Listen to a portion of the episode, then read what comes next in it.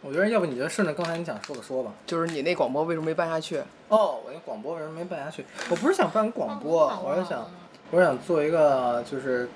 记录类的一个视频，嗯、或者几期或者一期，就是想对一些留学生进行访谈。但是最后为什么没做下去呢？是因为受制于我自己的制作能力，也另一方面受制于留学生的表达能力。对，我觉得对跟对我自己的这种访谈能力的不足吧，还是有很大很大关系的。就是我问的问题可能让人家无从回答，或者说我太想把它做成我以为能做成那个样子了，然后就没有循序渐进啊，或者说就是老想一步到位那种，但是人家并不 get 我想干什么，你知道吧？然后，嗯，包括大家都经常就是在英语环境学习环境里嘛，嗯，到中文的一个表达起来，真的是太多人就是没用过，好久不用了，啊大家都说不出来，不知道想说，就是不知道怎么表达这些事儿，或者说有没有想法，大家也是。嗯，不是很清晰，所以就没有做下去。就是最后找了几个人已经在录了，已经在，已经录都录完了，嗯，但是实在是效果比较差，就没有做。但是话筒买了，当时我买了两个话筒，然后我就后来退了一个，因为太贵了。机票钱，机票钱要不够。两个话筒啊？因为是访谈类的嘛，我就想给每个人收声。有道理哦，但是像现在咱们这样，不是也就用这一个话筒吗？但是当时我想做的是视频嘛，嗯你咱们这样怎么架机位啊？哦，我当时做的是两个人在桌子这两侧，就是就是易立竞那种，你知道吧？还是还是有还必是年轻，真的是年轻。嗯。不是不是 不是，你跟我说说怎么着了？是是因为是你没有做过这个，所以你不知道这个东西有多麻烦。就是说它，它不光是话筒和机位的问题，就还有很多就是现实的问题，还有这包这其括实跟那对，就好多事情都要解决。跟中年健身一样，哦就跟我爸一样，中年健身怎么办呢？先去把最好的设备跟一护具都买齐了。嗯嗯， 我真报了警了，那 样。哦，我真报了警了！我跟你说， 青年人止步不前，就是你们这些老油条给我们霍霍的。不我是靠我！们就是这样的青年人，本来不是你们来说说吧，那我就是，如果是你们，怎么才能把这事儿做得更更更合理一点儿来？我我们我的我的你先起步说跟你一定是一样，嗯我先买设备， 真的是这样 甭的。管能力行不他行，们俩别因握了个为手，别因为没有这些非常基础的硬件设备不行，不对啊能做了呀，对吧？而且就是你需要一点奖励机制，让自己每每看到这个东西，你就知道对不对？这两千块钱下去了，我今天在干嘛呢？，对成本啊，嗯，是是是，我可能也会干这样的事儿，但是我觉得在这之前，我可能会先去问一些，比如说做过这种访谈类节目的人，嗯然后有经验的人，你们嗯一般都干嘛？你们一嗯般都是怎么把这事儿做成的？然后我会评估它的复杂程度，很可能在这一步就把我劝退我了。觉得他是缺钱，他是穷，对哎，吧？对，对我觉得他是穷。我是懒，行行行，懒得广播啊，不是因为你你说的都对，但是呢，但是但是，一般你说的都对，后面都得跟但是。对，因为你说要找一个做过的人去做合理的评估啊，这种，就是当时我觉得自己做这事牛逼的地方，就是因为我目所能及之内没有没有做人这干个事儿，过，对，根本就没有人干过。就是这个，嗯无论是 idea 也好，还是就是这个动作也好，大家都在做社团，但是真的想做一个，就是不是那种赚钱的内容。但我做这个就是想让别人知道，哎，我们这些快毕业的人，我想采访一下，哎你们大学生活过得怎么样？一分到十分，你觉得打多少分？那你没打满分，对吧？或者打了满分，你怎么好？没打满分，你觉得再来一遍，你怎么能更好？因为我们没有机会了嘛，但是有很多人还是非常有机会的，人家他才刚上学，所以如果能让一些新人对大学的生活有一些前瞻性的认识，我觉得是非常非常非常好的呀。因为如果我那个时候，嗯，听到了一些这么中肯的一些人生经历的话，我可能会选择不一样的大学的尝试，对吧？大学生活的尝试。那没有啊，所以我有一部分后悔，所以我希望未来的人有机会去减少这种后悔，所以我想做这个。我觉得刚才那结论反了，不是你穷，是他他太有钱了。嗯我也没有钱啊，就是就是他他说了，他他从来不抠儿，他只是对穷，就是他愿意花的钱，他是会花的，价值就是观他得他得看他这个钱有没有花到坑节儿上，而且、而且他会给自己买自己能力范围内他认为值了最好的东西。嗯，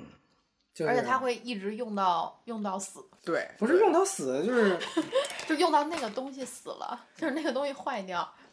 挺好的，我觉得。都没说不好呀，我们就是一个挺 fact。 Our whole universe was in a hot dense state that nearly 14 million years ago expansion started. Wait, yep, 哎，那我们是不是要介绍一下这个已经说了好多话的嘉宾？嗯，介绍一下没有，他只是听了很多话。也是你，说说吧，嗯你是谁啊？就我我我是老刘，大家好，我是老刘，那老刘啊，我这就今天受受邀请来分享一下所谓的对对学习和对对对对，对对对，对对学习和这个什么认知这块儿自己的心得。 是不是？嗯你看这个用词儿已经上来了啊，认知，哎，那个就一般人谁会用认知呢？对不对？就我大觉家得其实大家都会，现代认知这个词从一八年就开始火，一个词儿从哪年火，你怎么还知道呀因？为我觉得它最开始被提出来的时候，应该就是就是被当做一个特别，呃，就是在聊天儿里面都会被提到的一个词儿的时候，就我听就是一八年，不断的被那个罗永浩，哦就他那个火起来的时候，才带起了一个什么终身学习的一个热潮。哦，然后对大家就有习惯，因为他当时出来的时候不是每天都发一个六十秒的音频嘛，嗯，然后当时大家觉得这事儿还挺牛逼的，因为你每天都得发一个六十秒的音频，对对对就是正正好好六十秒，对然后每天固定那个时间，对，然后一发就发了好些年，对然后就从这个事儿，然后他就带着大家就开始一个终身学习、终身进步，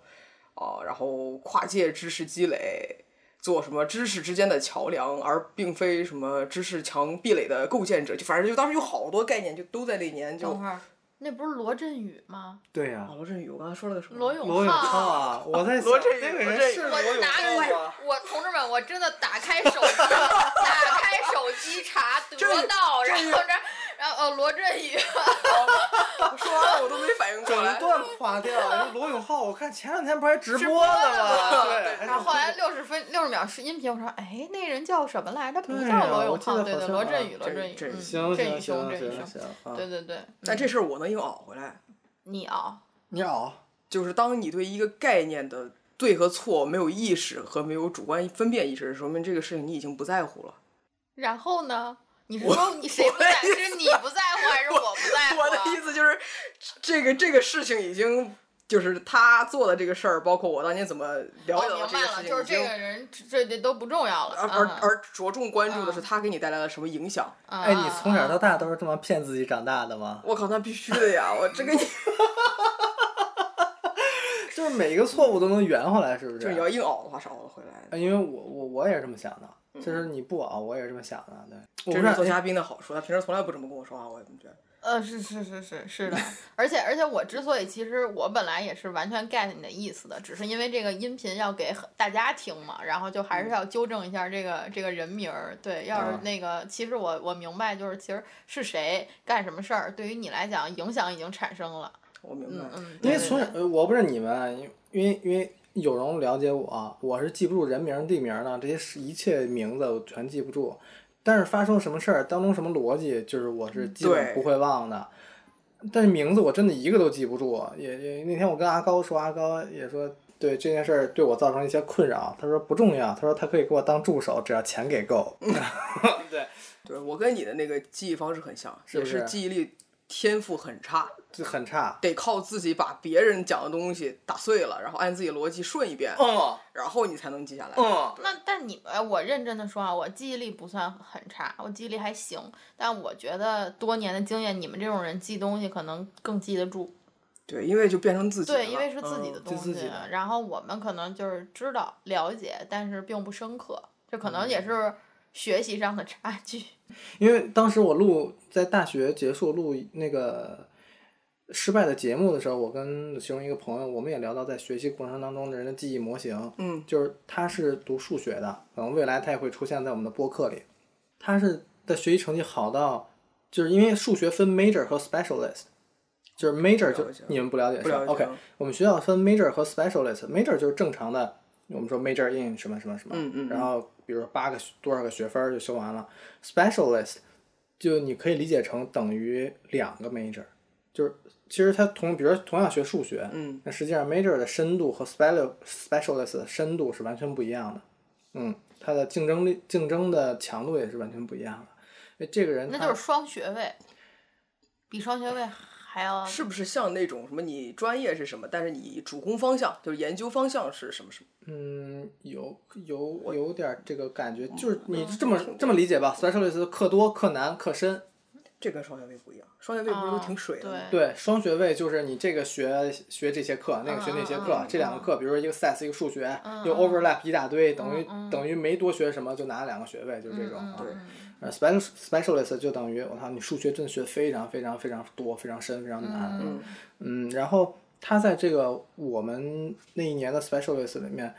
我一开始不知道，我大四才认识他，然后就听别人老去请教他数学题什么的，然后他就特别随意就给别人解答了，然后说，然后我就问那些人，我说，哎，他在你们班里是学习比较好吗？他说特好，我说啊，那有 top five percent 嘛？然后，然后那人说啊，他 top one percent 就是 那个没没人就是啊，就这种。然后他就跟我分享他学习过程当中的一些记忆模型啊，他一开始就是说那个什么宫殿记记忆宫殿，这个你知道我吧还？有有有有这么本书，嗯嗯他就说你收获到到的新知识，你都把它构建在你就是脑海里，你构建一个宫殿，一个 palace，可以无限大，可以无限的什么任意的结构，你自己 whatever you like。然后你每看到一个新的信息，你就把它按照特定的形状和样和模型储存在一个特定的角落。由于它的形象记忆也好，或者说结构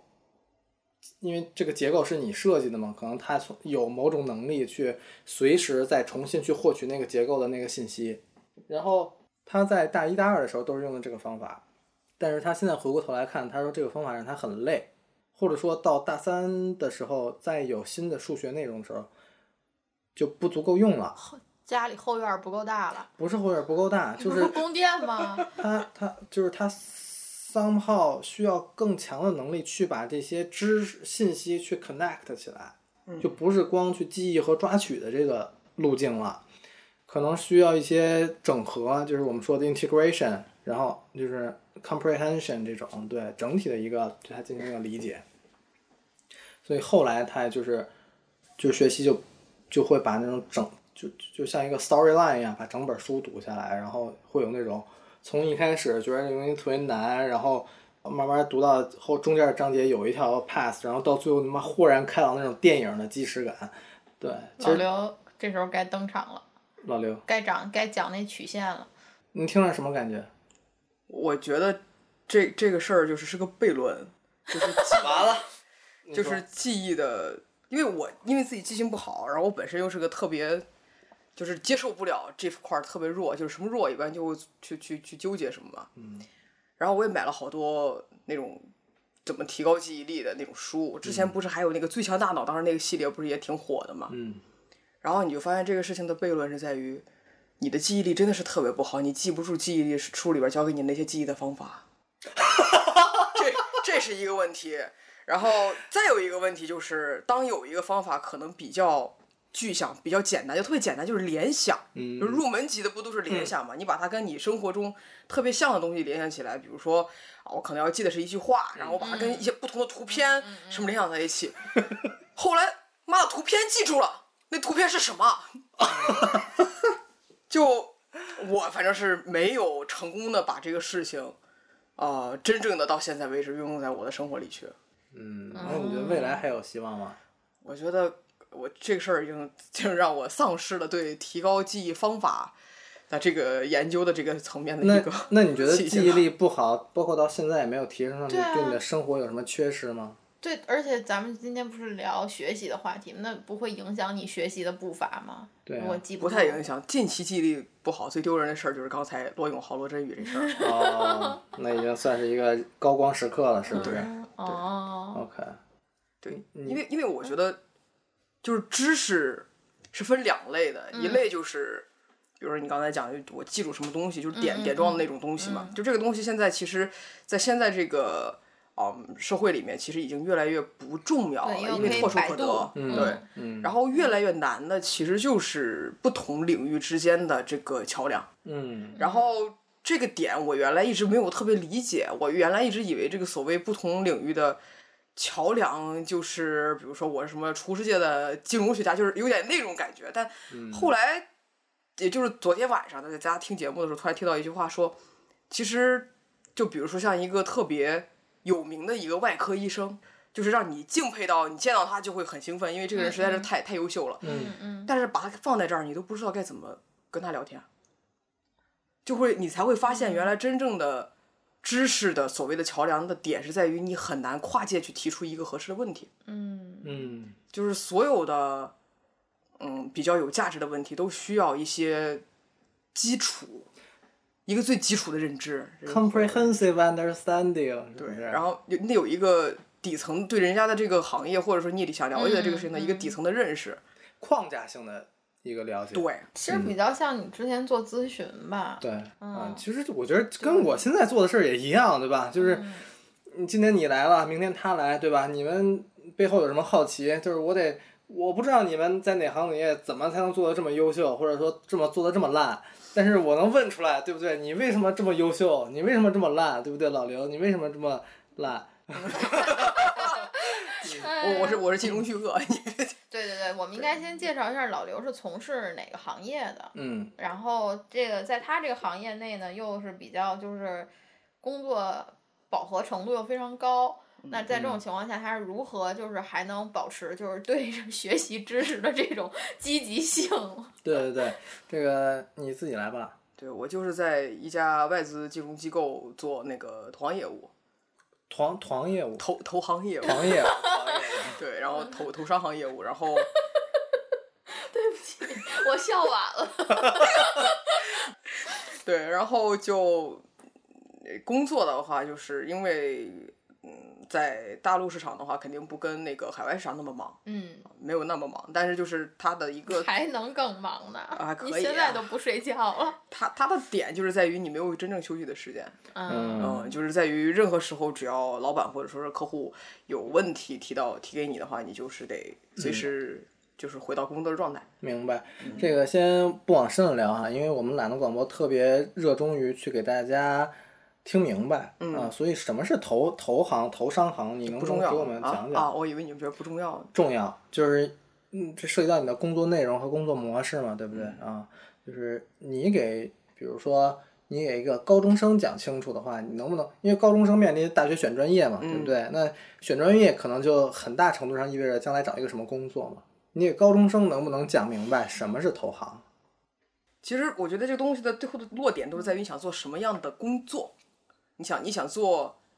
什么种类的、什那么类投行型的那工你作。现在这份工作是什么类别的工作？我的类，我工作的类型是投行很小的一个分支，然后这个分支，你如果说是在商行里面，可能也会找到对应的位子，嗯，但是你就很难说是我怎么能一下子把整个的这个体系都给你讲明白。嗯，哎，那你觉得投行高端在哪儿啊？就是因为你说投行里的职位也是包罗万象的嘛，嗯可能各种类别都有，对吧？可能你去其他银行或者说其社会的其他部分和分支也能接触到类似类别的工作，嗯但是投行作为一个社会上比较认同的一个高端群体的，那它高端在哪儿？既然它这个工作类别其他地儿都有，钱多呀，那为什么钱多，他的钱多，其他人钱少？因为其实投行就是一个重劳动力、重体力的工作。嗯，就是你的时间如果摊下来的话，其实还是很高的，就是嗯又、呃这是正时常工的资啊其实也没有那么那么高，嗯，但是你的劳动力是高密集性劳动力的一个工作，嗯这是一个点。再一个点就是投行本身是至少至少在前几年啊，现在可能一直在就是越来越越越越来越市场没有那么好了，但是在前几年的话，投行是一个非常非常赚钱的一个行当，嗯。嗯，因为它嗯就是能做的人少是吗？事情其实没有那么复杂，嗯呃但是哦就是门槛很高，他会用对学历啊，是通过你的实习去把这个门槛设的特别特别高。在嗯我刚工作那会儿，投行一直那种精英人设，就是那种精英人设，就是那种上来就刚毕业就能年薪百万的那种，嗯然后穿的全身西，虽然老刘也是啊，然后然后全身那种就是 tailor made 那种感觉的那西装一身，然后永远都打着领带，然后什么今天去纳斯达克，明天去干哪儿就对干那些。就是呃投行里边的 IPO 业务对就嗯这个分支太太琐碎了。你瞅他就是，就是你问他比如说，嗯，你去纳斯达克，你说纳斯达克这个点的时候，肯定讲的不是 IPO 业务，对吧？但是在它里边就是特别具象的一个 IPO 业务，就是我觉得这跟他你懂我记忆东西的方式也有关对系，嗯啊还还是能联想在还一是块儿的，能对联吧想？在一块儿。原来落在这儿了，还是有原来落用，在哎还还是是给有自己用熬回来了，还是怕夸不着自己， 对是吧嗯太厉害了。那你跟我们说说吧，你这个从小到大是怎么长起来的，能进入到这么一个这个投行的工作，哦对不我对？其实是一个，我觉得可能就是这个圈子里面特别不典变型的、特别不典型的一个一个 background，嗯，可以说英语是吧？可以啊，刚才被说骂了人说就行了了，不会别被骂别的，特一别啊共就那么几个人听，有什么可骂的？哦，然后我从小都是，嗯，因为我是山东人嘛，青岛人嘛，但嗯是我们家都是从小都是没有特别逼着我学习的。嗯我爸爸就是高中留学三年，留级三年，就是哦都，在当在当地青岛都是一个神话。 就是，但但我爸成天自己拍着胸脯说，我之所以能混到今天的这个地位，虽然也不怎么样，嗯，就是因为我留级了三年。为什么？因为青岛当时能考上那高中的，就是当时他们那个年代，就是考高中的人就已经是不用那么那么多了，哦哦哦在在青岛那种地方，嗯他在那个高中待了六年，所以整个那代人都认识他，所以他就是很多提到这个的大哥， social network。对，大家都知道，啊而且高中是一个特别触感情的地方，哦，他是去高中等于混混关混帮派去了是吧？高中很触感情，哦因为大家都是不停的学习，跟战友一样这个。高中生能听懂看，人家可能就决定先不高 考了。看人家这个视野，我看人家这个视野。哎后来我爸，人家大家拉那个同学群都是研究生群、大学群，我爸不，我爸就高中群六个，牛逼！鼓掌，就而且每一个群里面做各行各业的全有，倒是，而且现在大家，尤其是他在中年左右的时候，这些人也有一定的成就对，了。而且他之前做了一个特别特别棒的事儿，就这事儿还启发了我。嗯，他最小的学弟跟他最大的学长差了有十几岁，因为当时读书的，对，然后你想对，他就帮他最小的学弟给介帮介绍工作，介绍给他最大的学长。嗯，而他所谓的那个学长跟学弟，不是那种被 refer 过来的，就是我们都是一个校友，我们都是一个都是他自己的同同学，嗯所以那个关系都是第一层的。嗯他就帮哎帮，比如说我帮我的小学弟介绍工作，介绍给了我当年的特别年长的一个学长，哎，我又帮我学长的儿子介绍实习，介绍给我学弟，嗯，然后他就就就反正就这么把这六个、哦六个群就玩的可开了，我就我就还挺佩服的，嗯。所以我我的点是在于，所以他从来他跟我，嗯，包括我上高中的时候跟我讲的一句话就是，学习好了都当老师了，咱不用学习那么好。哇塞，有点羡慕啊！他就说你就你就你就玩儿。然后我小的时候，我父母不是特别忙，因为他们都是法医，特别特别忙。然后我从小就是嗯，就在山上夜跑，嗯就在山上自己野着玩儿。然后嗯我记得特别清楚，我觉得这绝对影响我现在的性格，就是好奇心特别重。就我我我的很多的那个所谓的对世界的认识，都不是父母告诉你，因为他们都见不着我，嗯都是你自己犯错弄出来的。就比如说，我们老是在后山挖一个洞，嗯挖一个洞，然后就烤烤那个红薯烤肉，嗯然后我当时就大家会烤鸡蛋吃嘛，啊嗯，就知道鸡蛋你不能直接扔在火里，因为他妈它会炸，炸炸了之后那壳儿炸到人可疼了。 被炸过，嗯对被炸过。然后你也知道了，哎，如果今天风大，真的是不能在后山点火的，怎么了？因为会被打。 谁打你啊？因为是这样的，就后山点火，然后有一个小火苗，然后就吹到了后山的某个草垛，然后那对风很危一险刮的那个很速危度，你险真的是超越你的想象，嗯是可能就一个风过去，就那个火的范围就是六米、六七米的那个直径了。嗯，然后就懵了，然后消防局就来了嘛， 然后那当然是我们那一 批所有的孩子就都被打，对，然后你也知真道的被打了，他们能，他们往居然死里不打，是你凭什么打你？哦，我把山都烧了还不打我吗？也是没关进去不错了，没告家长 吗？家长家长打的我呀，哦，我以为是那个消消防局的人打我，消防局的人没有，不消敢防打啊局的人早跑了。了，对我们当时早跑了，对，但是嗯这没办法有录像，跑了也是会被知道是谁干的。然后你也知道那塑料制品、塑料袋儿什么的，是沾火之后是它会粘在皮肤上是下不来的。嗯，然后只要它在你的皮肤上就会有一个疤，就是这个东西都是、啊全部都是从小就是这么长起来的。对，确实是因为因为嗯，因为就是很多烧伤，就是其实是因为衣服的问题，对织物的嗯那个，嗯对，它会就是弄在皮肤上，嗯那着火了怎么办？着火了跑啊，报警 啊，报幺拨打消拨打对幺幺九，，我以为你说着火了脱衣服呢。那那来不及，顾不上那么许。那对多了，哎，可以啊，那这种学习真的很身临其境啊对，所以你就对成绩没有那么纠结。嗯，啊，对，所以我就我到高中了之后，我们我爸妈可能才想起来，这还是得学啊。啊，然后就是如果嗯不学的话，这高考怎么办呀、嗯，然后才就单学，但是我当时已经性格就已经很难，压抑住了。对，你能抑制住我吗？我靠，我这从小放火烧山的人，嗯然后就那叫什么，就我就高中就一直打辩论赛，然后当时就是哦嗯打那个海峡两岸嘛，嗯就是你的思你现你刚才的一些硬熬啊，什么逻辑思维也是蛮像打辩论赛的人的。对，然后打辩论赛就会，我当时记得很清楚，我们当时去台湾去比赛之前，嗯是每周要写两万的稿两万字的稿子，嗯，嗯，所以那段时间是一个急速积累的过程，嗯就是你不得不写知识，哦，然后嗯因为辩题要去查很多东西。对，然后辩题一周一个，一周一个，一周一个辩题，嗯是很难受的，而且当时那种。辩题就是你现在听下来，它不跟现在你看的那些节目什么《奇葩说》那么有趣，因为那个时候年纪你没有到了能去辩论社会是是是现象和嗯观点的那个那时候会儿我我们辩论都是什么？是顺境使人成才还是逆逆境境使使人成成才，对，你也辩过这 个吧？嗯，对嗯嗯，都是这种，你接着说。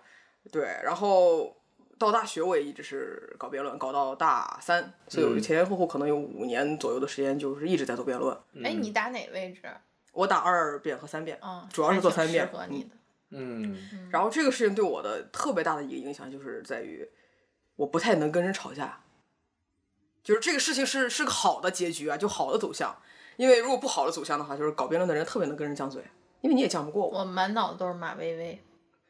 嗯啊 对。然后，但是你当打辩论赛打到一个程度的时候，就是那种全职打辩论，它是真的跟你平时去偶尔跟别人斗斗嘴，或者说参加个节目，那一感觉样是不一样嗯的。你全职打辩论的时候，你就会突然明白，只有硬知识和深刻的那种知识知识的积累才是有价值的。因为我们到最后，我你像我常年打三遍，我要做小结，就是我们有一个、呃环节，就是一开始一遍开场，二遍三遍有那个质询环节，就是突然我站起来，然后跟对面的某个人，我们就一对一的，就是不能被别人打断的提问。然后质询环节完了之后，这个时候三遍或者是二遍，一般都是我坐这个位置，要起来做一段两分半的小结。嗯这个小节是现场的，嗯，你要把刚才这些事情都质询环节，包括开场的事情嗯都压力蛮大的。对，然后你还得把这个小节说的自己特别棒，嗯然后你会有非常非常多的套路，嗯，然后你越做越好的时候，你到后面，哎，我这打打三遍一直都是加辩手，我这就必须把把牛逼吹在这儿啊，然后那个鼓掌。然后这个后来有很多很多套路，就给你们举一个例子，就是其实所有的问题都是可以拿特别简单的逻辑给人怼回去的。嗯，你说。就比如说，我跟你说一个什么什么事情特别好，嗯我把它无限放大，我们叫推极端法。嗯比如说，我说包子好吃，嗯我说那你吃一百个，你看你好吃吗？你可听起来感觉这个事情不是一个逻辑，但我把它说的稍微艺术一点，呃比明如白说网瘾，就是互联网到底是优呃叫什么玩意儿来那个优大于劣，优大于劣还是劣大于优？互联网是大于劣还是劣大于优？他们说啊，互联网我可以学习，对吧？嗯我、我通过互联网怎么怎么样，我就我就特别那个。然后反方就会说，那多少因为互联网推极端，因为互沉迷互联网，他会给你因举为他很多学例习子。他还有很多坏的知识嘛，他不光有好的知识，他就去推那个不好嗯的。他推极端，他会嗯从量上给你推极端，嗯就是我说你沉迷，嗯嗯沉迷互联网的时候导致的会怎么怎么样。但是如果你这个时候你作为正方，你其实可以很清楚的预料到，他一定会通过推极端的这种是的方式，嗯是的，去给你辩论，因为他能举出来的一定就是沉迷互联网的例子，嗯对吧？让辩论更有效，更是能说服别人。我就给你举例子，嗯然后我作为正方，我要做小结的人，我会提前准备好一套逻辑去打你的逻辑。嗯，你你推极端，对，对我上来我二遍，我三遍总结的时候，我就说，对方今天用了几个方法，嗯，我们来看一看他，我跟他讲互联网好，他告诉我沉迷互联网不好，嗯那就好比说我跟你说吃一个包子，包子好吃，嗯你告诉我吃一百个包子你会噎死，最后告诉我包子不行，嗯嗯你告诉我的是包子不行，还是你不行？嗯，就是哎，大家都我靠，太牛逼了，这个类比就，嗯嗯，但其实都是一样明的白，嗯嗯，所有的辩题都可以通过这种嗯，特别是这特别简单的办法去把它做嗯的很有现场效果，最嗯后感觉人生很虚无，是不是？然后你才知道，就碰到真正厉害的 嗯辩手的时候，你才会知道，嗯，逻辑太没意思了，嗯，因为凡是能成为一个辩题，他一定立不是住脚。对，一定不是那你非说黑即说白。你遇到过的比较厉害的辩手，就是刚才你说这个话的时候，脑子里想起来的是谁？我想到是我当时打那个去台湾打比赛的时候，高雄女中的那几位辩手，嗯因为我当时就是感觉他们跟我们不是一个思路的，就是他们的练习可能跟我们练习不是一个思路。台湾辩手可能对，我们就是堆总结规律，就嗯跟我刚才讲的一样，就不停的去背背文章，然后就啊一堆名言名名名句，嗯，对吧？你说你说那个爱因斯坦说啥，我说这谁谁说啥，就大家就看谁东西多。嗯他们是真的感觉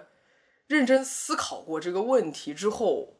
再跟你讲他们的理解。就具体的事迹，我可能记不得了，是嗯黄志忠那个有点那个套路。就他们在给你讲身边的例子，嗯，但是这个例子呢，又让你突然想到，确实是生活中可能真的是这样，嗯而不是你举的。我有一个朋友啊，我那有一百个包子，就是。你突然觉得自己是为了辩论而辩论，他们是为了思考而想把这个事情给你讲明白。就是他们距嗯离真实性的距离更近一点，是不嗯是？对，这总结的特别好。对，嗯，就是他们是他在为我了们节目就主要负责总结，他就是那四遍。哦，我一定是四辩嗯，啊，我我做不了别的。对啊，我一然后般是二遍，嗯。咱们可以再凑一人，就这组辩论队了对 对对，我就负责跟人干仗， 你知道 你知道懒得广播的 slogan 是什么吗？你你说，哦，我忘了。 我在想，我其实我的记忆力也很差，我操，太头疼了。除了在陪伴，对，你来吧。你说吧，没有，就是我们的 slogan 就是在陪伴中靠近真实啊，嗯，因为真实是你是达不到的。我那我记性真没你这么差，啊就这一句我现在就能记住。后面还有半句，哦，还有半句呢。那半句很简啊，单。没有，就是我们对使命其实是一无所知的啊，就是嗯他是说，我们除了在陪伴中靠近真实，尚且对他的使命一无所知。对对对，就是这个真实性是我们你们是不这是个高中高考什么背课文从来不背的人？我跟你说，《出师表》我现在能背一大半儿。啊你背那这节目我愿意听你背操三十分钟，来吧。来吧，哦，啊突然一个字都想不起来。一个字都想不起来出师表诸葛亮，哦然后 一个字都想卒不起来 嗯，《出师表》太感人了，对。然后先帝创业未半，而中道崩殂。啊就记了个图，嗯啊，对，今天下三分，一周疲弊，此诚存亡。呃，什么知秋也差不多了，台阶搭好了，你别拆了，别刨了，也别刨哎呀了。呀呀呀呀！啊，因为这个对真实性是一个非常高的一个要求和标准了啊。嗯，我们最终上上升到一种哎非常唯唯唯心的一种讨论的话，其实你看到的就是真的吗？就不一定了，对不对啊？那既然这个程度的真实性，就是这个程度在。真实性上都可以得到辩驳，那实际上生活中甭说一个论点了，其实任何你的真伪啊，包括道德观啊、价值观，其实都是存在辩驳的空间的啊。所以对，我们很难去说什么是真的，什么是错的，什么是对的。但只不过就是通过一些讨论啊，包括呃真情实感啊，去对真实性尽量尽量尽可能地去靠近生活的这种真实性吧，因为是达不到真实的啊，嗯就是达不到真实的，但是你只能靠近。对对啊，其实这句话的核心在靠近。对，嗯，嗯是，所以就是你就会突然碰到那种你听下来就是没有意义的对话的时候，你就不想说话了，没没没没有对，因为你嗯对不愿意跟他们去纠葛他们那套逻辑。是的，对，然后其实又扯回前几天咱们还聊那个影响圈跟关注圈的问题，这个其实也是哦很像，你再重复一下，大家没听过。就说那个呃人分不同的层次嘛，然后如果你处于一个初级的层次的话，你可能更关注的是一个关注圈，嗯就是我希望被关注，嗯哦、我做的所有的事情是希望呃别人能够注意到我，是我的高光时刻。嗯我在哪儿，在不同的群里面，我在不同的场合下说话，都是希望你能注意到我，嗯这是关注圈。嗯那跟刚才那辩论赛也很像，你硬跟人家拗逻辑，硬跟人家拗那种梗，包括我们还有很多梗，什么、嗯什么有理不在身高，无理要有礼貌，因为对方如果声音特别大的时候，你突然这样一哦下打断人家，人家就懵了。嗯嗯，就是有特别多这种这种东西没有意义，但是它就是会让大家把注意力都关注到你身上。明白。那个时候感觉是很爽的，嗯啊。这个时候可能就是你还是在纠结于一些特别嗯初级的一些东西，嗯，我不喜欢马薇薇，就是因为她在我眼里就是这样的人。哎关注权。来，please。然后咱们刚才后面聊过，包括你们，包括呃，可能那些台湾辩手，他们可能在做的就是想要更多的去影响别人。就是我也是通过我的一些观念和表述，就是但是我我真正在意的东西是在影响圈。我希望能分享我的经验，我希望能通过我对一些观点的理解和阐述，给别人产生一些影响。嗯，哦，我突然发现你们俩特别适合做广告公司的策略，嗯就是说这些话就听上去就特别舒服。特别有道理，嗯，然后而且就属于那种能把它还分成关注权和影响权，就这话你让我说，我要是不知道这俩词儿，我是造不出来的。嗯，这个他行，他的对啊这些比较我那不行。就是我嗯我从小到大有这么一个，因为我小的时候就非常在班里就是那个关注度比较高的人。嗯，你别看我个儿最矮，但是咱脑袋但你里面可爱呀，对脑袋瓜灵啊，真的是非常，我也是啊，是不是？虽然学习不好，但我们聪明啊。对，但是嗨能聊就跟谁都开心，你知道吧？对然后大家真的很喜欢，然后就我突然觉得我是一个弱智， 对对对，你因为我学习一直就是还挺努力的，对就是啊然后也没有怎么着。因为经常就是实在是很常年被关注，被关注到就是你知道我们班小学的时候学习最好的女生，人家从一年级到就是做我同桌之前，就是一直是一个好学生，跟我做同桌第一天就被老师站起来罚站，就是因为我们聊太开心了，根本顾不了上课了。对，就是真的做同桌第一天，啪就就要人你看罚人站，家那为什么不叫你呢？因为我因为他干的是影响圈的事儿。我经常被 你看这觉悟，这个这个这个这个案例好，对 就一下就记住了这。是真的。我当时我觉得太对不起人家了，但是，呃，时过境迁，我在想，我操，真是给他人生的高光时刻，就是这种感觉，就是多好玩啊！就是再再回来想，不会有那种 guilty 的感觉。对，所以说你当你关注去做影响圈的事情的时候，你就开始要注重你自己说的话，你要对你说的话做负责任，嗯，因为嗯，你说话的每一个不同的场合，别人的那个认知的水平都不好说，不确定。嗯，你不知道你一句话，别人会不会直接就，比如说引申引申你嗯的话，因为因为信任你嘛，引申你的、你的话、你的评论去、嗯去跟别人沟通什么的。但是这个话你本来就是随口编的，或者说是也是从别人那儿抄过来的。嗯那这样的话，其实是影响自己的一个 reputation。嗯那其实，在我个人的这个成长经历当中，我会不断的去发现，原来小时候听不懂的，觉得毫无意义的话，长大了觉得水平特别高。你比如说新闻联播，啊，对我这没没 expect 他讲这事儿。对你比如说新闻联播或者就是这种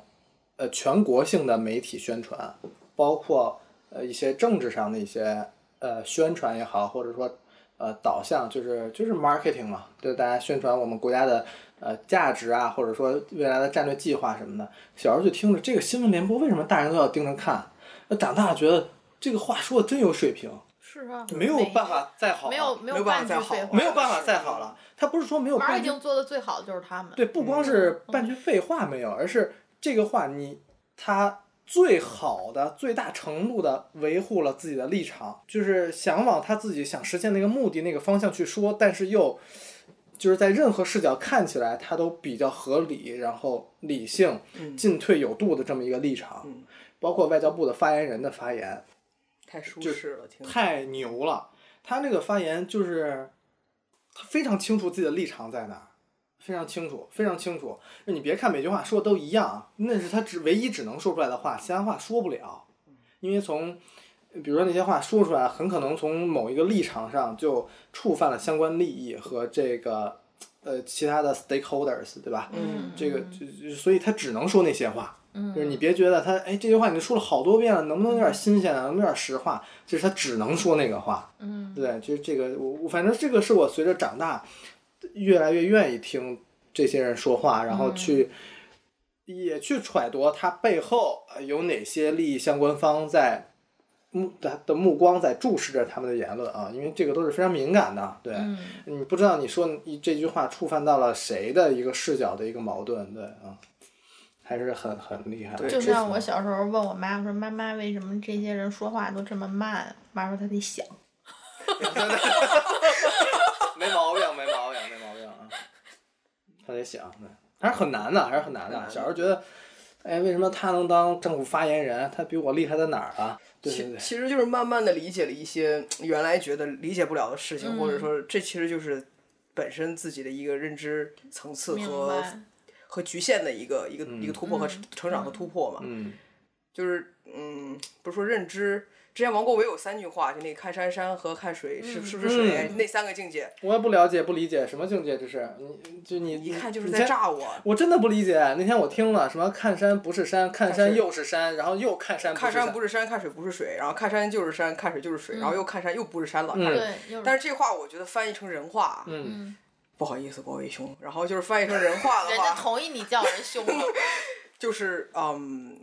大约可能是有三到四个四个认知的层次。第一个嗯层次就是你不知道自己不知道，嗯， 就是你给我讲的我那个嗯之，前跟你讲的那个，你不知道自己不知道，所以说你是最开心的时候，这个又对应上了我们的那条曲线。对我就说哎，那我觉 个得他他最逗就是，所以说你是最开心的时候，最开心的时候，对。对然后慢慢的就是你知道自己不知道，嗯就是我我我我开始对自己讲的话，我开始对别人说的话，我有敬畏之心了。嗯嗯然后慢慢的你又进化到一个程度，就是我知道我自己知道嗯这个事情，我敢说了，嗯我敢跟你告，我不管在有是不是有权威在场，我不管这是一个多大场合，嗯这个话我敢告诉你，结论我敢可以告诉你，嗯，因为我对自己有足够的自信。嗯嗯但是最后一个境界，我觉得应该是，这是不是都说到四个了？嗯哇，好厉害！最后一个境界可能就是我不知道自己知道嗯嗯这些事情，我能做得出来，我能做最主要的、最好的决策，嗯我能给到别人最好的建议，但是我都不知道我是怎么积累了这么个多的经验的。嗯嗯其实我觉得特别简单一个例，子，就是过去的时候，那将军带兵打仗，他判断形势，或者嗯说他告诉你什么时候该出兵，今天这个风向怎么怎么着，我嗯们这船不能从这沟过，我们要从那儿。你让他说，他说不出来。它其实成为一种自然经验条件反射似的那种，嗯它不需要再去思考了。嗯，就是像医生可能做手术什么似的，他就是知道他要干这件事儿就了。是大嗯量背景知识和信息和经验的一个积累积累的一个结论，就是因为在短时间内它只能告诉你结论，后边的对信息太大量了，没有办法把这个全套逻辑展现给你，对吧？所以当嗯你跟一个人聊天特别愉快，嗯就是是不是那种有收获的愉快啊，就让你自己感觉自己特别爽，嗯，就是沉浸于那种关注圈儿的时候，很可能是对方是可能站在一位 之巅。就是有可能有两个路子，一有有有两个可能性，一个是别人在哄着你玩儿，嗯嗯，就让你感觉自己特别好；，另外一个就是对方确实是认知层面比你低太多了，你在降维打击。嗯所以说你现在就想到，很多时候，比如说你跟别人聊天，或者小时候父母跟你讲什么话的时候，最后突然，哎，算了，等你到那个时候你就明白了。是的，那其实就是因为大家不在一个认知层次上，嗯，你你说不明白。那你说咋办？那那说不明白还说嘛？就是我们这个节目，因为我我你你这么说，我就在想啊，那说不明白，那我们还说什么劲呢？因为我们就是一个谈话类节目嘛，对不对？那既然很可能就是说不明白、听不懂，那那你如果是你的话，你觉得还说吗？我觉得因为再回到《奇葩说》的一个辩题，就是年轻人嗯和自己的父母有这么大的意见的隔阂，有这么强烈的代沟，你是选择闭嘴还是选择 battle 呢？我觉得还是看你的目的是什么。你的目的要让他们开心，你就让他们在第一个认知层面，在他们认识的某些问题的第一个认知层面就待着。就是你为什么就没有必要去逼迫他们提高自己对某些事情的认识？嗯除非这个事情是你们将来必须要一起面对的，那你有义务去特别耐心的用他们能接受的方式去跟他们讲明白。嗯，哦，我觉得我觉得老刘在这里运用了辩论技巧， 而且而且说实话啊，以我对老刘和就是稍微有一点深度，咱们这种聊天儿，他在谈话中经常会运用辩论技巧。首先，他刚才并没有回答，直接回答你的问题，他对对你的问题进行了下一步的阐释，他在定义这个问题，他会把这个问题推给你。那你觉得呢？你觉得你现在是要达到什么目的呢？那你不更不我是是针对他的问题对对对对，再提出问题，就是开呃玩笑的没。我嗯我没有感受到他的技巧啊，因为我要是我的话，我也这么聊天儿，嗯对对，开因为玩笑。这开这玩笑嗯我也是这么感觉到的，因为就像我最近跟你说的，在我跟我爸妈的问题上，我也是某种放过了，对吧？也嗯是有类似的感受，所以，呃，你刚说了一种选择，一种目的，还有其他的目的吗？就是比如其说，他的目的就是他们现在的这个认识的情况已经影响到我的生活了。就比如说我爸妈，这不是不是说我啊，就比如说爸妈就必须得跟我一起住，嗯，嗯，就是我觉得我生了你，到现在该你照顾我了，我们要住在一起，大家都开心生活在一起，那这不完蛋了吗？那这你就必须得 battle，明白。但是 battle 又分曲线式的，还有硬刚，嗯这就是你自己针对家庭的状况和你自己的手里有多少筹码嗯去、去做出了一确个实选择哦。但是我觉得一般都是先曲线，曲线最后还是会硬刚的，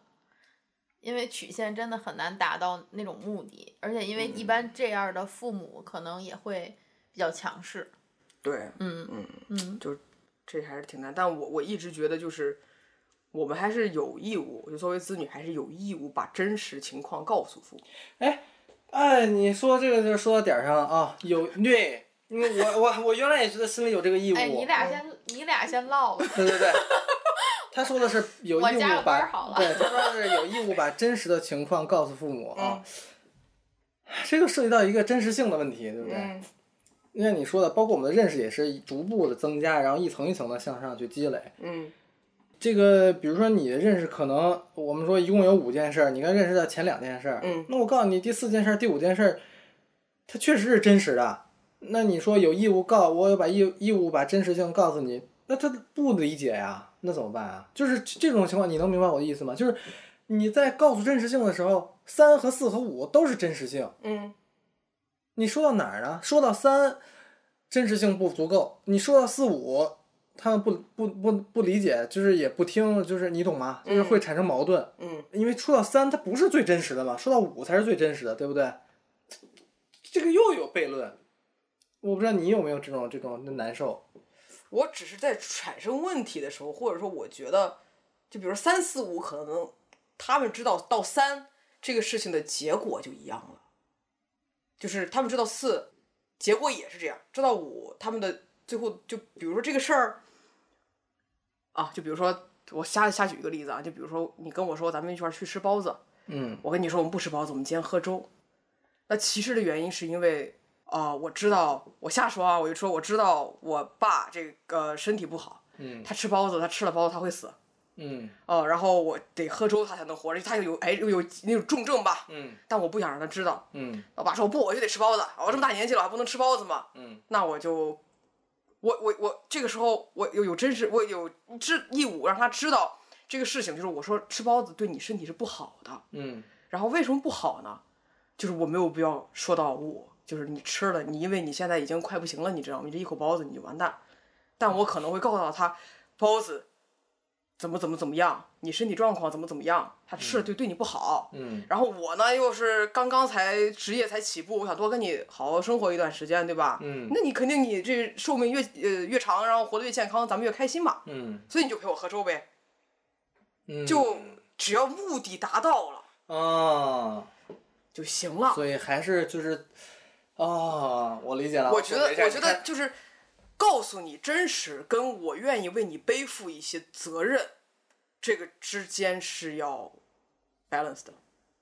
就之这是一前，种比较成熟的做法。嗯，就之前看一广告嘛，就其也是去年九月份的时候那广告，就是说，嗯，中国的家庭跟西方家庭对待老人得绝症要不要跟老人说，嗯这个事情的完全的两种不同的那个、那个做法嘛。中国家庭说，啊，你千万别跟你奶奶说，对吧？我跟你奶奶说，你奶奶心态就崩溃了，然后就身体又更不好。嗯然后西方的观点就是，我要我要让她知道她的嗯嗯情况，让嗯她是是对她自己的情况负责。嗯然后当时第一阶段的时候，大家的这个风评都是，你看西方非常成熟，嗯对吧？我让你知道完了之后，大家一起，我我要让你知道，就是让大家一起去去去承担这个结果。嗯嗯然后，但是我从因为我当时正好在那个国外培训，所以我对这个时间点记得嗯这么清楚。然后，但是从我从国外回来的那个时候，我当时就看到了评论就反水了。嗯反水说，之所以我不愿意告诉你，是我愿意为这个结果承担，我承担这个结果的责任。我哪怕我让你，我只要是你开心，这个事情中间什么事情我都可以帮你去解决。那你会觉得这个当中，我就觉得，那你站，你先说你的立场是哪个？我的立场就是说到三不要说到五，就是因为我们本来也是一个非常 diversified 的一个 background 嘛，嗯就是确实是。对，我们就把这个度把握在，我也让你有点知情权，对对，但是我又不一定要一定要伤害到你，让你焦虑，就你是就把他当成不是你爸妈，是另外一个人，嗯你可能都得平衡一下这个三到五。对，而且但是就是因为是，比如说啊，我们先拿爸妈的例子说，比如说就是爸妈，你没法就是你你说把爸妈当成一个人，不是说你爸妈，但就是因为他是你爸妈才不同啊，我没有必要跟路人说太多话的呀，嗯嗯，对不对？嗯也我是我在乎我爸妈的程度跟在乎路人的程度是完全不一样的呀。嗯所以我那比如说刚才你说的这个反水的这个观点，我有我愿意承担这个责任，我愿意承担，比如说真实性是五，我告诉你三，剩下那二，对吧？嗯你只要开心，我替你承担这个责任。我不知道啊，在我你你听起来这里面就会不会有一些自以为是啊？就是我不管西方人做的是不是愚蠢，结果最不会不好，那个老人会不会难过的嗯对死去啊？嗯你他还是把这个把他自己生命生生命的这个责任完完全全展现，就他他有权，这个老人有权利，有所有的权利和呃嗯责任也好，去知晓他自己的生命情况啊。但其实主要就是说西方是你有你法律支撑不的。不不不不，你作为一个旁观者，你爱是子女爱是什么，你凭什么替另外一个人的这生个命去点承担呢责是任、啊？在于什么？因为他是你的父母，你就要去判断他知道五之后他是个什么状态，他能不能承受得了，你要去评估。我告到三四五，他的状态跟最后的结果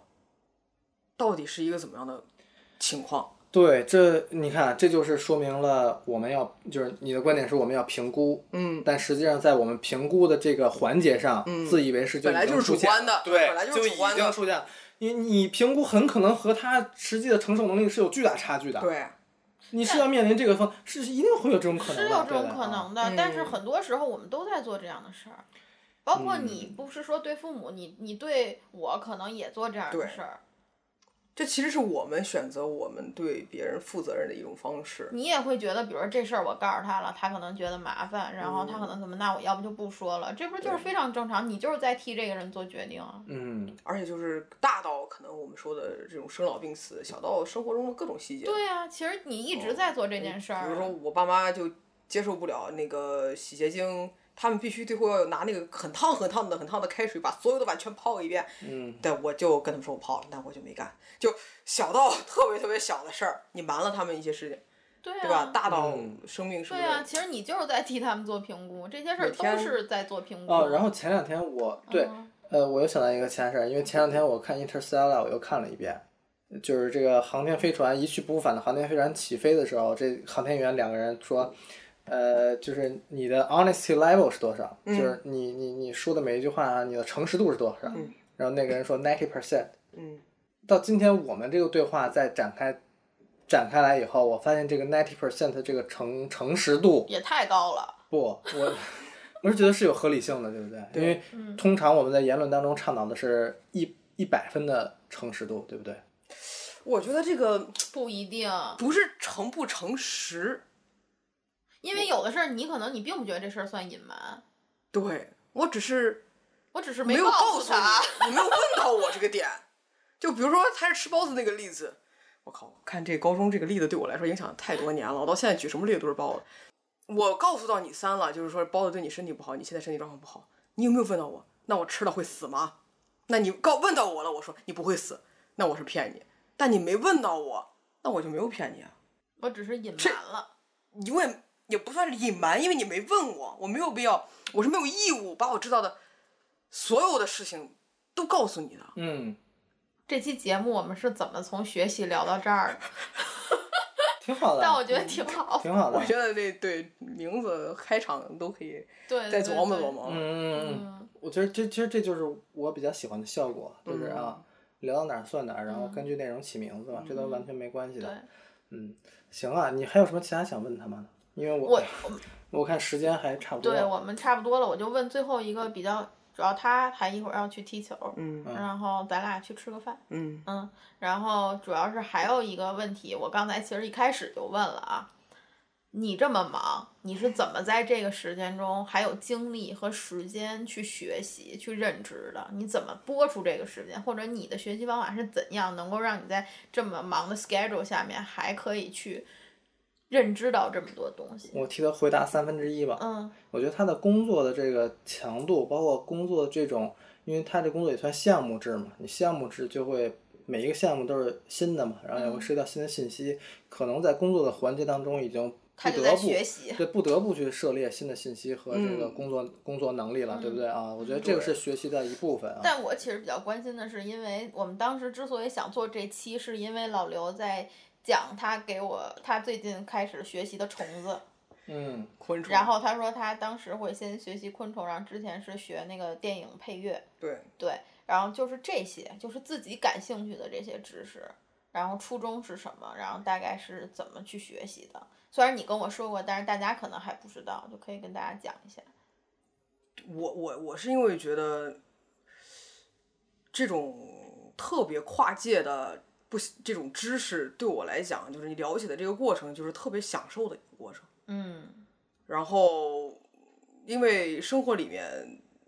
有几种方式会让你快乐嘛，一个就是咱们说干活儿，或者说在一个专业领域里面，你做到特别有心流的那个过程，就是给你带来极大的成就感。我就是比如说你做你剪片子，突然剪到特别爽，然后你可能都忘了时间，嗯这是一个深度的一个一个过程，这个过程还挺挺难达到。再一个，再一个点就是，in the zone，right？对，嗯，然后再一个点就特别简单点，就是生活里面充满了各种那个什么啊哈 moment，就是那种叫灵光乍现的时刻，灵光乍现的时刻，但是你对知道，因为老刘这个人设，他在我心里，他说这个啊哈 moment 的时候，我就会想老刘做这啊哈，就是 嗯，对对对大家，right，特别欠的啊。是是是，啊，你先说。对，所以说就包括你，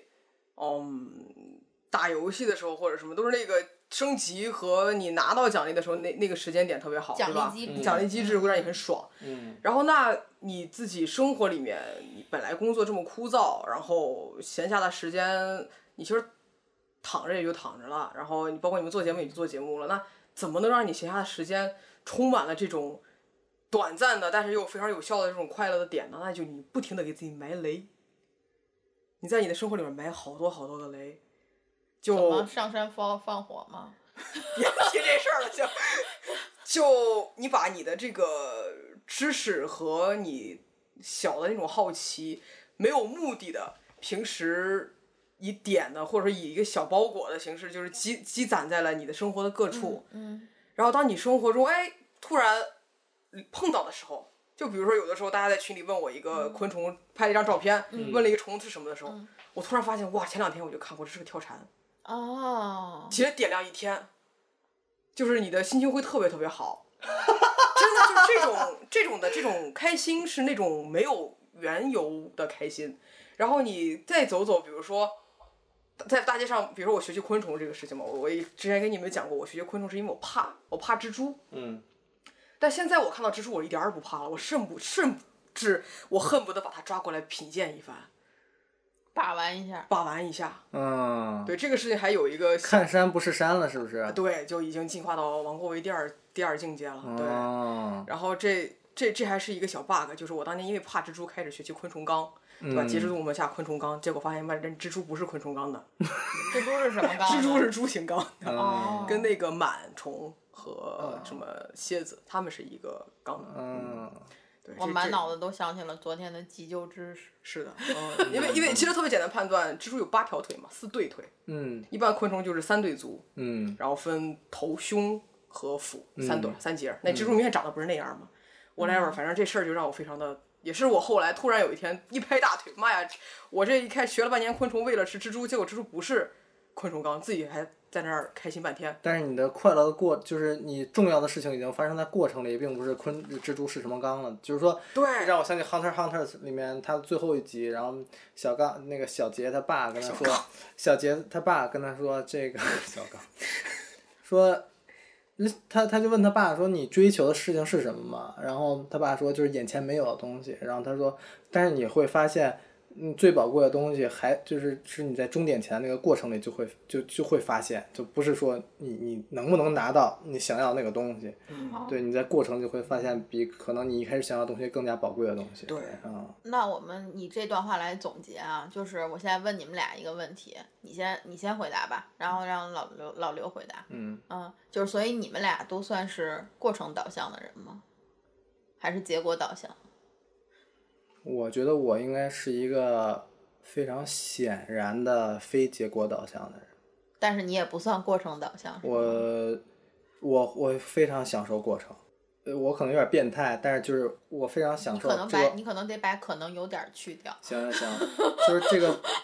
这个过程，我完全不去预想它是顺利的还是困境的。其实困境的时候我会非常难过，但是从宏观的一种情绪上，我非常享受这种痛苦的时刻。对他就是喜欢那种他 feels happy when it's unhappy。对、i m happy when I'm unhappy，、就是这种感觉。然后，对，就是一旦这个事儿让我知道它的确定路径了，我就不会去做了。哼，对就你就不管享受他不管享受未知的那个过程。对，一个这是我最近这段时间才总结出来的，就是，呃，对我是之前没有这么清晰的意识到啊，这个这件事情一旦我知道我做这个会有什么结果了，我就就没有兴趣了。啊，这个是我的一个我跟变你讲，态就的是点。作病，就作不病能好好过日子。对对对啊，对对对，这是我的一个。该你了，你不是也有？我我是分类，我是把就是必须要做的事儿就是结果导向，而且哦我会想方设法一定的干到。考试、工作工作、主要是工健身，就这种有目的的事，我一定会做到。嗯，对我相信处女座是没有问题的。处女座如果想干一件事儿，一般是绝对能干成的。对，你就得看他有多他我妈想干这件事儿。对，嗯然后剩下所有的事情都无所谓结果，就是享受过程。嗯，我明白，哦因为我觉得其实我本来算是一个相对于过程导向的人啊，如果非要定的话，我相对于过程导向，但是有的时候因为工作、因为学习、因为某种这些必须要去完成的事儿，你在做一些事情的时候，你是一定要结果导向的，就是对因为这种结果导向不是说你加给自己的，嗯是别人加给你的。要对别人负责反任。正工作是非常结果导向的非。对啊，因为工作尤是其非是常结我果这个导向行业，真的是结果好，一切都好。嗯呃，我哦们之前那个行业也是，而且、嗯呃，你你要追求结果是客户想要的结果，就是其实是非常谁不明确是的呢，其实是 Come 非常 on 对，其实是 Come 非常明确的，其实是非常明确的，这不就是是咱们都是做乙方的吗？对对对对对对对对对对 对对嗯啊，对就是这样。好，那你来收数吧。说什么说，我觉得挺好的。其实老刘，嗯，就是今天我们在一起录播课之前，我对老刘这个人的说话风格，其实在心里暗藏了一个印象，就是他是一个非常非常渐渐的人。就是老刘，你可能意识不到，就是你说话的刻薄和尖酸， 真的啊，对，我觉是得我可 nice 了。没有，就不是是你不是他不是 mean，他不是刻薄尖酸他不是刻薄尖酸，就是他能把话说的非常有艺术，但是你非常敏感的人，就是一下能知道他心里并不是那么昨就天晚上是骂人不带脏字 儿。骂人不带脏话，就是这个是包括这这个是很多很多很多，就是我我个人的有一个小观察，我觉得是在我目所能及的人当中，他是把这件事儿做得最好的。谢谢，我也不知道这该不该高兴啊。高兴高兴，因为我觉得你这种立场适合这么说话，就是你做的工作是要求你必须要做到这件事儿的。而且而且今天就是结合他的这个辩论的经历，我也就更加理解了这个这个这个成长路径嘛，就是到今天这么一个，因为他没有必要去跟你硬刚，其实一个非常小的一个技巧，你就自己就是可以品一品了，对对吧？对，就是你没有义务去教育别人，对对对对对对让别人对，教你吧。嗯对，但是他他心里的那个那个， 鄙视， 对， 嗨，啊鄙视链就还在是坡上站着吧。对对你就对对对对对对对啊啊啊！对对，可是嗯挺好的，特别有意思，特别有意思。我是我学不到，但是我能知道，我操，好，我终于见到一个人是这样说话的了。那你就开始学习昆虫吧。好，没问题，我找一嗯绝个对我爱绝的。对点亮每一天，你就一定要去看那种场很有场景化的东西。是我我在这个业余时间，我会看这个这个相对论这些。这个东西很难该让你获得简单的快对乐。对对对对对对，我明白你的意思啊，我明白你的意思啊。你得把简单的快乐和嗯嗯我我觉得，我觉得，说实话，以我对 A B 的了解，他很难在简单中得到快乐就，不快乐他必须得在复杂的事情中得到快乐。行，嗯，你就相对论吧。就苟着走呗，就对吧？嗯，也也，他他可以就是如果这事儿简单啊，这么简单，然后他很难，就是可能就只有吃饭的时候有那种简单的快乐吧。哇，这东西真好吃，就村里人那种。来，有人收束一下吧。我收住一下啊，我做我我现在觉得我是这个这个这三个人里唯一的学渣。哦，我得补一句，哦，就是我为么？什么后来学习哎，了？对，嗯，对我后来真正学习的时候是从大学开始的，就大、大二的第一学期开始，从那个时候我就玩命学习，嗯，然后在呃反正把金融这边能考的所有证书都考完了，然后这个转折点其实是非常诡异的。我我父母一直认为是他们多年对我的这个教导终于有了回报他们就是站那坡嗯上的。对对，我觉得我特别懂事儿，嗯但其实我的点是在于，我当时一直到大二的时候，当时其实虽然学习不怎么样，嗯但是就是所有的课外活动，包括我们当时学校辩论的社团，我都嗯是就是真的是风云人物，学校里边那种风云人物，就可自我感觉可良好了，你也站那坡上了。我就一直在坡上，我啊就自己自己给自己造坡，嗯对，然后。但就有一场辩论赛，我记得很清楚，就是因为三辩本来就是二三辩就是很出彩的一个位置嘛，对因为你现场不停的没错嗯在在跟别人这种针锋相对对，然后最啊惨嗯就是一辩。对，就没没事儿了。第一遍真的。的没什么事儿啊。嗯对然后结束了之后，大家不都啊就鼓掌，然后就特别好。然后结果当时就有一学妹走过来，走过来，然后跟我说：“你你这你你就是那个谁谁谁是吧？”我说：“哎，对，我说我是。”她说：“哦，我今天看你比赛打的还是很精彩的。”我说：“是，谢谢。”但是她说：“嗨，你这课外活动都都这么棒，对吧？你这辩论也特别好，但你有什么办法？你学习不行。”他在 PUA 你可能。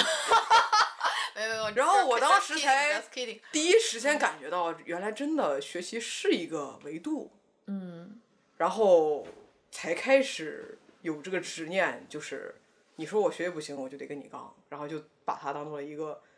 就是处女座一个很明白。明确的目标了，对明白啊，处女，座一直是觉得，如果你觉得我不行，我就跟你拼了，对，我得跟你拼了。而且而且而且处女座是这样的，是说别人行，我为我凭什么不行？我肯定能行。嗯，对，而且就是这个事情可能现在想来就，有点没有影响那么大啊。但是当时那个场景是你真的就是大家都在给你鼓掌，然后又拿最佳辩手，然后你就特别浪的一个时候，嗯有一个人走过来跟你说。你学习不行，他就是特意过来跟你说这句话的，是吧对，，就特意过来跟你说这句话的，所以说你就觉得这个人有点意思，有没有机会把他请到我们的播客里来啊？ 哎哎，这个人有没有？哎哎，这就看你们自己的水平了。哎，好好好，没问题，啊嗯给我们没个问题机会问，题这事儿 A B 可能能行。啊行行行行啊，好好好好，那我们今天就先这样吧，好呀，非常各自去开心。运动了嗯好的，好的，嗯，回头我去们再加会儿班儿。回头我们再找人聊聊运动啊，好好老刘，好好，嗯到时候找你来旁听，对，好，就这样，嗯拜拜。拜拜。你听爸爸的话，说我不是个好东西，送给你的话不必放在你家花瓶里，它要我越走越远越好，不要在一起那最好。但我听妈妈的话，要我不能轻易放弃，还希望的话，让我再去为你求求你。难道你要我不想什么？这是借口，你应该懂吧？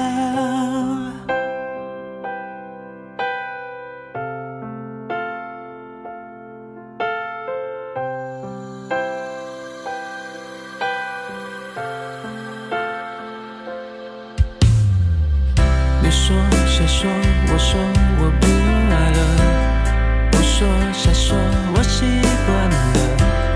那烟和酒也都戒了。证明有多在乎你啊！光讲一句，我想你懂，我真的不太会说话。你看你笑了吧？你说我算了吧，一个人的爱情很简单。两个人的相对，为什么反而变得更难？我说过我的爱你比较多，也说过你的爱沉默很久，承诺太多，多少会错，我宁愿难过也不要有结果。我说过我的爱你比较多，但不如回到从前的自由，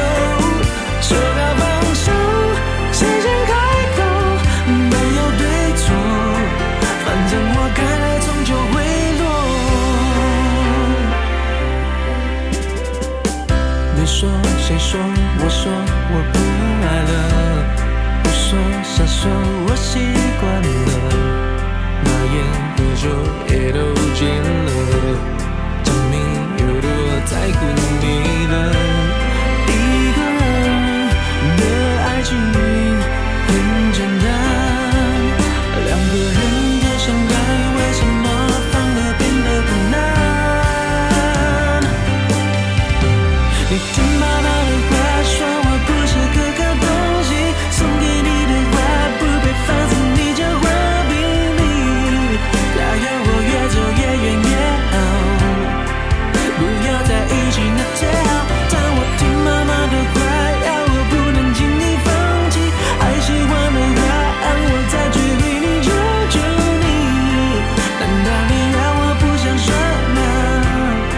这是借口，你应该懂吧？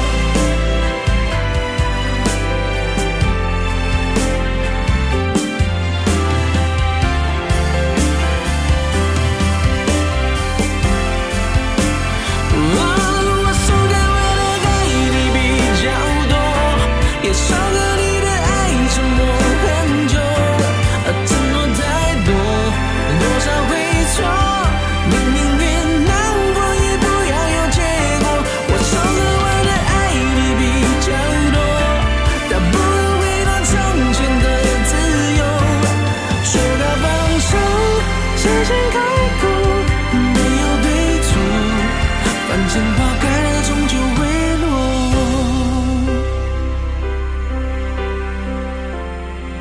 难道你要我不想说吗？